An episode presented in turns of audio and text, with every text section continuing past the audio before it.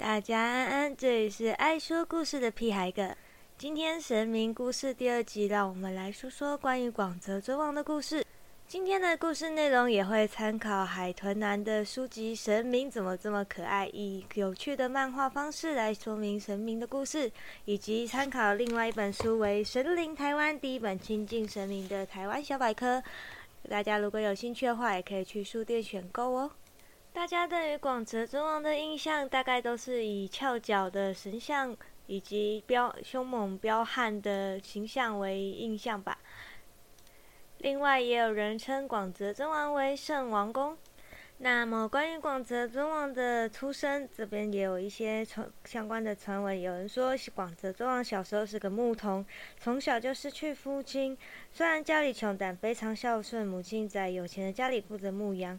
而他自小就有非常不可思议的凝人力，就每当主人卖掉几头羊，第二天早上羊只数量就会迅速的恢复。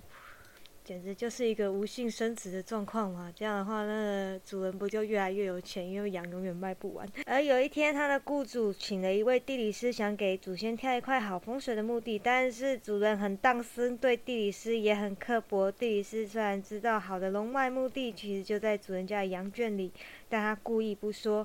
有一天，主人突然大方的让地理师享用上好的羊肉。地理师原本还心想：“哦，原来这个主陈家主人也不错嘛，是自己误会他。”但地理师在跟牧童聊天时，才知道那只大方给他吃的羊是意外掉到粪坑里淹死的。主人自己不敢吃，又觉得弃之可惜，所以就拿去招待这个地理师。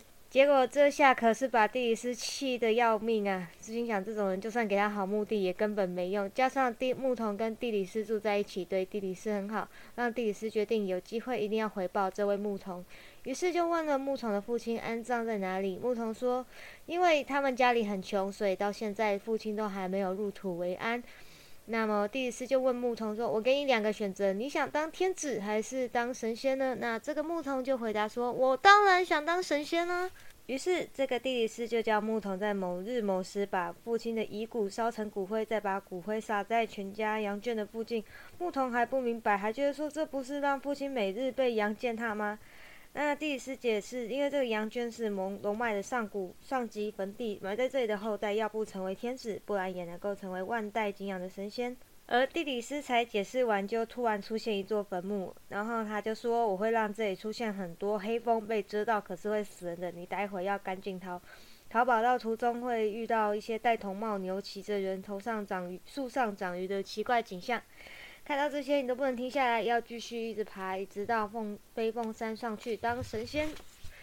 后来牧童一走，墓地就如同地理师说的，出现一大群黑风，遮死了陈家人。牧童一路逃命，途中下起大雨，看见在办丧礼的群众中有个和尚拿着铜锣在遮雨。接着路上又看到有个牧童躲在牛肚子底下躲雨，最后看见渔夫坐下来躲雨。做躲在树下躲雨，把钓到的鱼竿挂在树上，完全跟夫地里斯说的奇怪景象不合。最后，他遇到了一块大磐石，木桶爬上后修行得道，变成了神仙。而据说广泽尊王在盘腿得道成仙时，母亲因为舍不得他而拉住了他的右脚，所以右脚是呈现垂下的姿态，翘着左脚则升天得道，也因此许多广泽尊王的神像是做着翘脚的姿态。后来，当地人感念牧童的奇德异行，便盖了一间凤山寺祭拜。广泽尊王的形象呢，通常都是以孝顺母亲、骁勇善战以及装捉拿恶鬼的凶狠形象为主。所以呢。所以呢，参拜广泽尊王的群群众里面，年轻人占满大多数的。而以广泽尊王最闻名的就是台南的西罗殿。关于西罗殿，还有一个小小的故事，让我们来娓娓道来。而台南的西罗殿呢，是全国唯一间没有在进行普渡的庙。这是因为某一年在举行普渡的时候，在场有阴阳眼的道士发现，完全没有好兄弟来吃，因为广泽尊王。平常就是太威严了，所以境内的好兄弟们畏惧广泽尊王，所以不敢来吃。但是呢，广泽尊王就亲自出马，跑去失去境内巡逻，把孤魂野鬼押回来吃普渡祭品。但是庙里的祈祷后来讨论时，既然鬼都不来吃，那就不然就不要举办好了，不然的话放假还要被压来吃，好兄弟们压力肯定很大。另外呢。扛着叫的大念伴着晚在外奔波，回到庙里后，大佬看他们辛劳，就在普渡桌上取了一块猪肉，煮了一大锅咸粥给他们吃。